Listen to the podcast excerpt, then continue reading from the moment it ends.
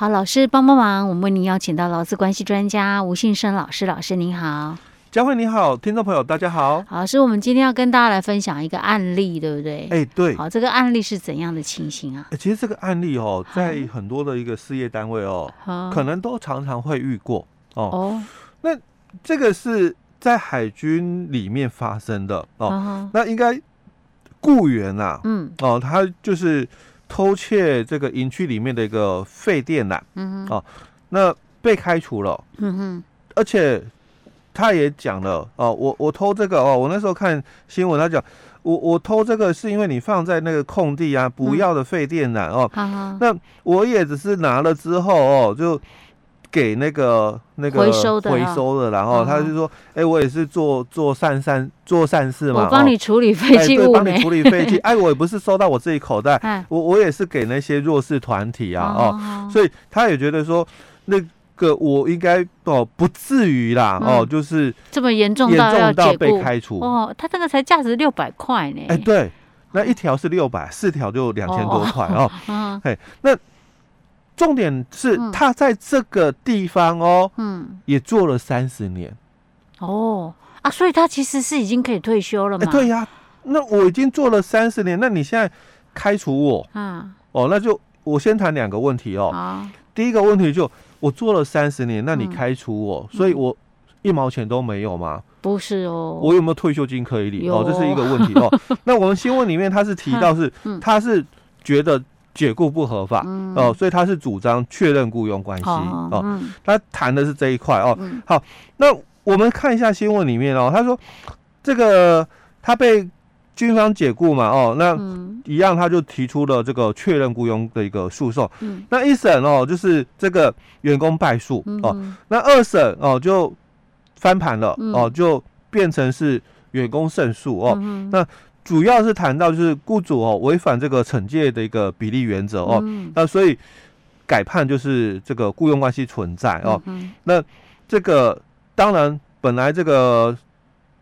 输的一方也有上诉哦，嗯、但是最后是最高法院驳回上诉哦，哦，就是定案这样。哎，对对对哦，这个就全案定验了哦。嗯、好，那我们从新闻里面哦，大概知道哦，就是说他整个哦有被判刑，嗯、因为他确实偷了东西、嗯、哦。那不管了哦，是他所讲的哦，那他确实是偷了东西，所以这个军方哦、嗯、也把他送这个。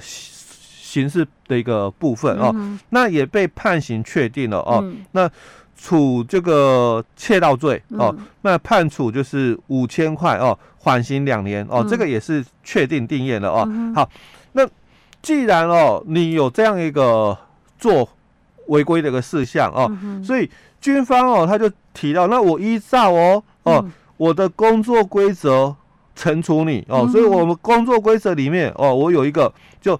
这个盈利舞弊或者是偷窃，经查属实的一个规定，嗯，那情节重大哦，所以你破坏我们这个军事机关的一个形象跟名誉哦，嗯、那违反哦人民对军事人员的信任哦与期待，那也影响我这个军品管制公务目的，还有这个经纪维维护的一个部分，所以哦情节重大嘛，哦，那我就写的感觉上真的很像情节很重大，哎，对对，我我就依据这个啊，我就。嗯开除你嘛，嗯、哦，所以我们来看他他的一个主张，既然是开除，一定要谈就是劳基法的这个十二条哦。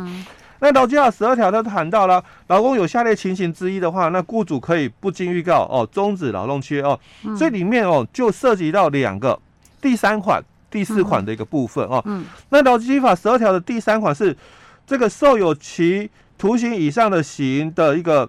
宣告确定哦，嗯、那而且哦没有预支缓刑，或者是没有准予一科罚金，嗯哼，哦，那基本上哦，他没有符合、啊，哎，没有符合，对，因为他是有罚金啊，对，那也可以缓刑，对，也可以缓刑、啊。呃，所以这个第三款是不符合的、嗯、哦，但是第四款我刚刚提到有第三款、第四款哦。嗯那我们来接着看第四款，他就谈到那违反劳动契约或者是工作规则，情节重大。嗯，哦，那这里当然公司哦、嗯、要有两个工具嘛。嗯，第一个工具我要有工作规则或者是劳动契约，嗯、我才可以依法哦惩处人家哦。是，所以军方就提了，我有工作规则，哎，我有工作规则哦，所以他讲哦，也有这么一个规定在哦，这个盈利舞弊或者是这个偷窃哦，经查属实，所以情节重大。对，所以他偷窃是经查属实，因为他也被判刑了。对对，嗯。哦，那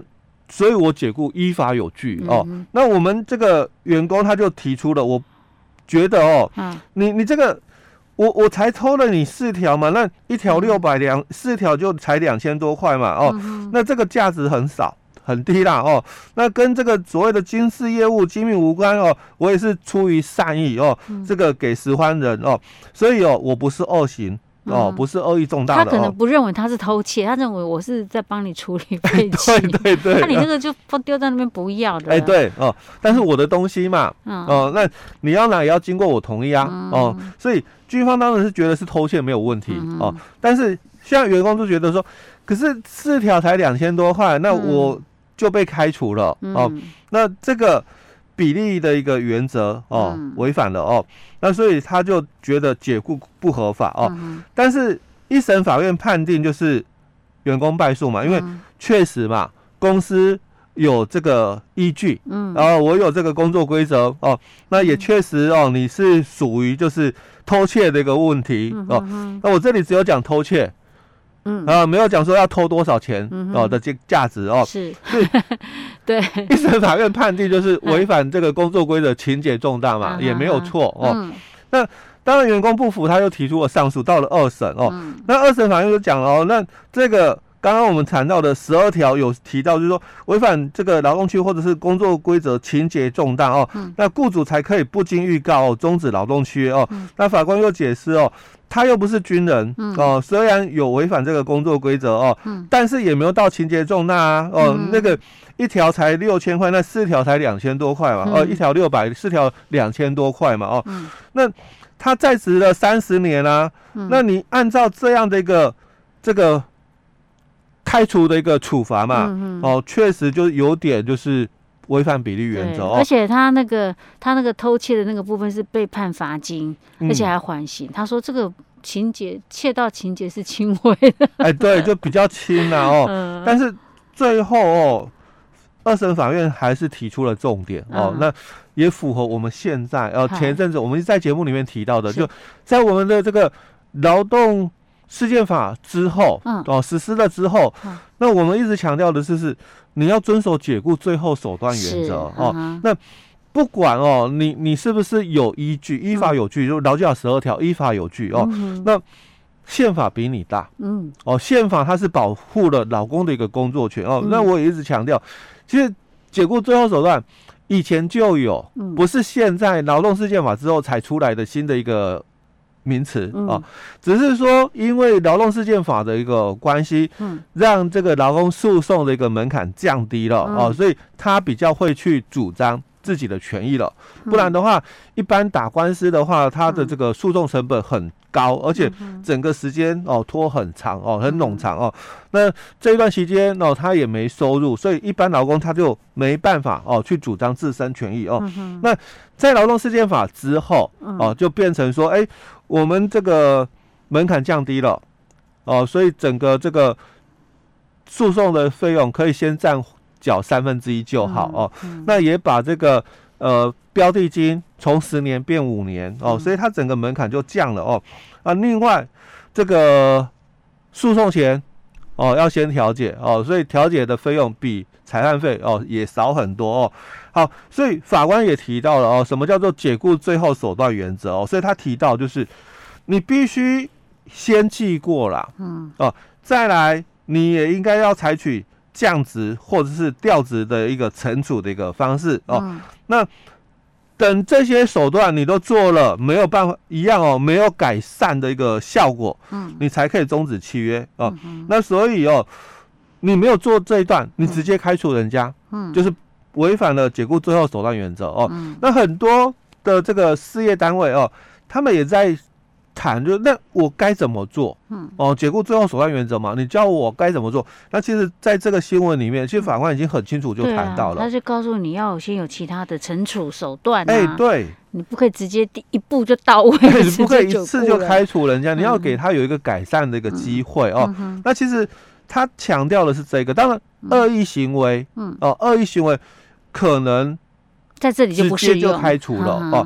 那我们在十二条里面哦，它有总共有六种的情况哦，有六种情况哦。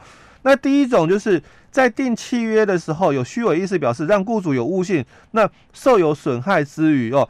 当然这个部分。它假如是真的是一个恶性行为的话哦，嗯、那可能哦，我们也不会要求就是这个要有解雇最后手段原则了哦。但是你要提出就是这个受损的一个事实哦，比如说有些单位他可能雇佣员工，他可能有一些的条件要求，那这个人为了要有找到这个工作，可能他提供不实的一个学经历，嗯。啊，那。之后可能事业单位发现了，然后所以就依据这一个哦，十一十二条的第一款嘛，哦，那你骗我哦，你的玄机力根本没有，你骗我哦，那所以我现在发现了哦，我我就依据十二条第一款，我跟你终止契约，开除了哦，但是其实他在任职期间哦，虽然他也没造成公司损失，哎对。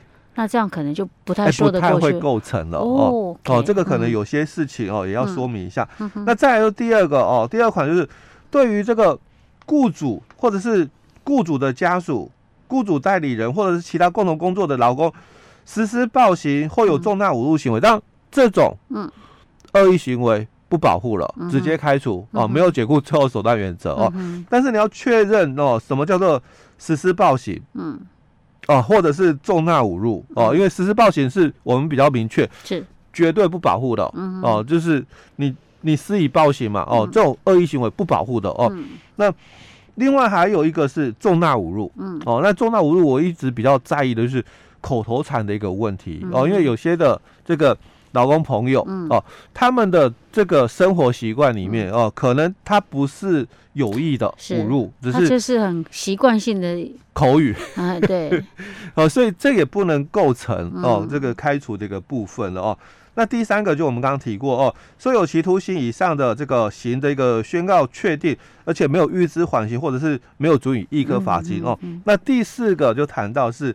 违反这个劳动区或者工作规则情节重大，当然这个部分哦，它就有所谓的解雇最后手段一个落实这个部分。嗯，那第五个就谈到故意损害机器或者是工具原料产品或者其他雇主的物品，或者是故意泄露雇主技术上营业上的一个秘密，导致雇主有受损哦。当然这个部分你一定要去标注，嗯，说什么是你的。营业秘密，嗯啊，那什么是你的这个这个就是不能够泄露的东西哦？你一定要标注出来的，因为这个跟我们的营业秘密法哦，它是有这个相关的一个部分。是。那第六款就提到了没有正当理由继续旷职三日，或者是一个月内哦旷工打六日。那这里就两个点哦，第一个点是没有正当理由，嗯哦，那第二个点就是它必须是。连续旷工的一个部分哦，达到三日哦。是。那当然，这里事业单位可能自己也要做好你的管理哦。这个“继续”两个字哦，在解释上就有一个很大的一个模糊空间。嗯。四五礼拜四、礼拜五、礼拜一中间隔的六日假日，算不算连续？哎，对，算不算连这个连续哦？那当然，有些基于保护劳工，他会认为说应该是依例计算连续哦。那有些哦，就是觉得劳工恶意行为不在保护范围，嗯、那他就会主张哦，就会认为说，那就依工作日看、哦，所以依工作日看的话，那礼拜四、礼拜五、礼拜一当然就连续、嗯、哦。哦，那如果依例计算，嗯，那礼拜四、礼拜五、礼拜一那就没连续了。所以老师。那所以可能我们的工作管理规则上面要把这个写清楚，欸、对自己的管理哦，嗯、一定要做好。OK OK，这虽然说法律这样子讲，但是它可能有可以模糊的空间的时候，嗯、我们就要用管理规则来把它，把它给把这些模糊地带消除掉。哎、欸，没错没错，对。OK，好，老师，那时候我们今天这个分享这个例子啊，也要告诉我们的，不管是雇主也好，或者是劳工也好，这些该注意的事项哈。嗯、好，是我们今天讲到这里。好。